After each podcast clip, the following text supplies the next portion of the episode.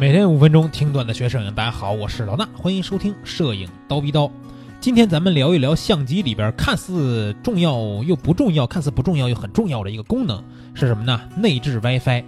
啊，这个内置 WiFi 呢，现在是越来越流行了啊！不光是一些这个入门级的单反呀，包括很多微单，现在连这个呃旗舰级的单反，或者是说这个专业级的全画幅单反，也都开始陆续的加入这个 WiFi 功能了。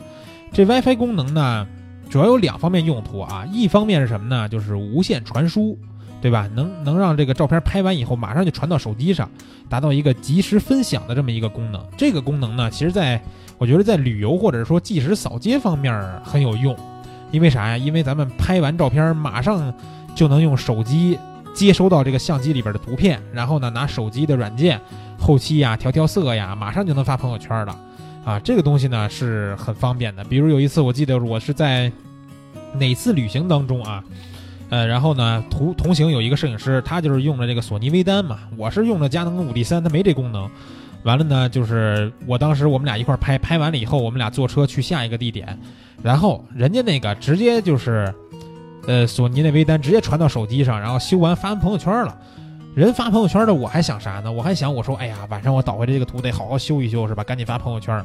我这越着急，人家那个越越这个气我，对吧？气人，就是直接就发朋友圈。所以这个东西就是在这种旅行当中是很方便的。但是啊，严谨一些的这种人像和风光摄影呢，似乎是不太适合这么做。为啥？因为后期呀，人像和风光的后期有时候都需要比较多的操作，对吧？比如说人像。你可能需要磨皮，需要液化，啊，或者是细致的调色呀，等等等等。当然也有快餐的后期方法，对不对？比如说你拍一张小清新的人像，不用闪灯，是吧？细皮肤细节没有那么清晰，你用美图秀秀一键磨皮，啊，再简单推两下脸，然后呢，用各种各样 A P P 加个滤镜，你就直接发了，也不是不行。但是呢，有一些细致的调色工作，还是要在电脑上完成的。就你觉得调色？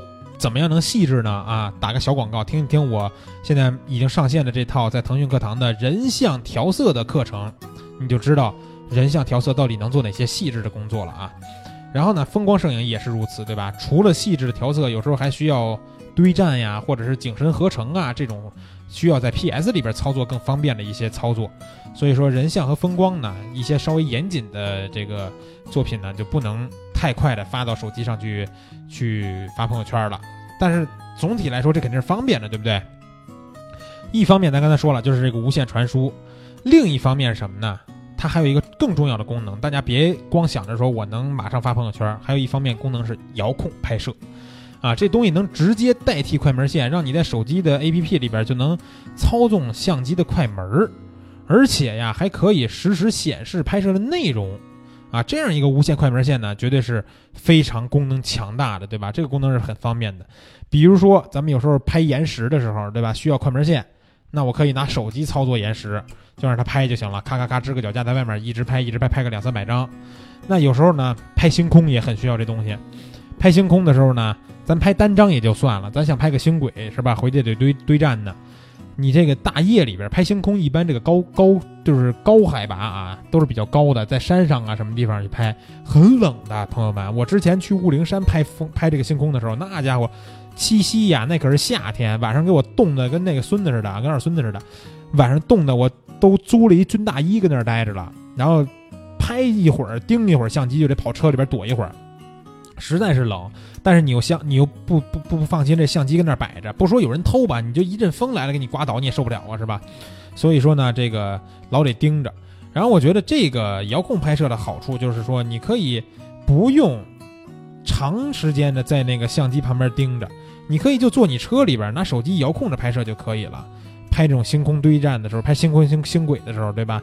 你时不时的出去看一看这个相机稳不稳，然后就行了，也不用在那蹲着。我当时是拍那星空的时候，在那活活守了得有俩仨小时啊，只这从中间只进车里边坐了一两分钟我就出去了。为啥？因为我还得盯着快门线，快门线别断了呀，别没电了呀，是吧？所以说这个遥控拍摄的方法呢，是这个功能是非常方便的。那个内置 WiFi，我觉得总而言之啊，有 WiFi 功能肯定会方便。因为你谁能保证自己买一相机，你就没完全没有那种拍完了马上就想分享个朋友圈的时候吗？对吧？我自己肯定是有的，你自己摸摸良心，你自己有没有这种拍完照片马上就要发朋友圈的？